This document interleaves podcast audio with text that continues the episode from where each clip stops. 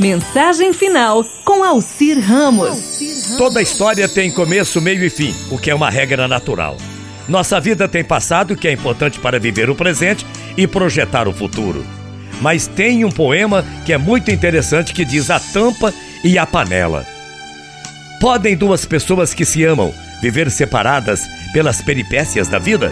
Acredito que não, pois quando o amor acontece, os caminhos da vida, mesmo difíceis, se esmorecem. Vejo em minha frente uma grande panela onde cabem muitos legumes para se fazer uma suculenta sopa. A sopa é um dos pratos mais saudáveis e cheios de proteínas. A panela, com certeza, é muito importante nessa lida com a sopa. Todos veem a panela e vão pensando na hora da refeição, não é mesmo? Mas em minha frente não vejo só a panela. Vejo também um elemento que nem sempre se destaca, mas sem ele a panela não seria nada. Vejo em minha frente a tampa que, na sua simplicidade, cobre a panela. Ela dá sentido novo à panela que guarda os alimentos dentro de suas grandes bordas.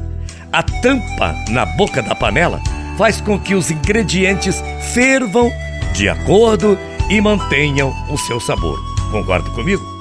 A tampa não vive sem a panela e a panela não vive sem a tampa. Quando se tira a tampa da panela, é hora de ver o que o amor e a união fizeram brotar entre os dois. A tampa e a panela produziram a mais bela e deliciosa sopa.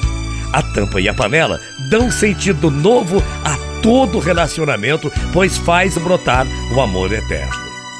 Só você, só, vo, só verá e sentirá o amor da tampa e da panela quem fizer essa experiência que eu estou dizendo. O amor da tampa e da panela pode estar entre você e em cada coração desejo, desejoso de viver uma grande experiência. A experiência de dar um valor ao outro e respeitar o que cada um pode fazer é a tampa e a panela. Não pergunte a ninguém se é tampa ou panela, mas procure encontrar a sua tampa ou a sua panela para você ser mais feliz na vida. E lembre-se, você tem humildade e a humildade vai te guiar para a felicidade.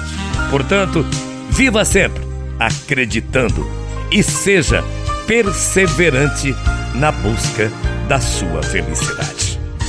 Bom dia, até amanhã, morrendo de saudades. Tchau, feia.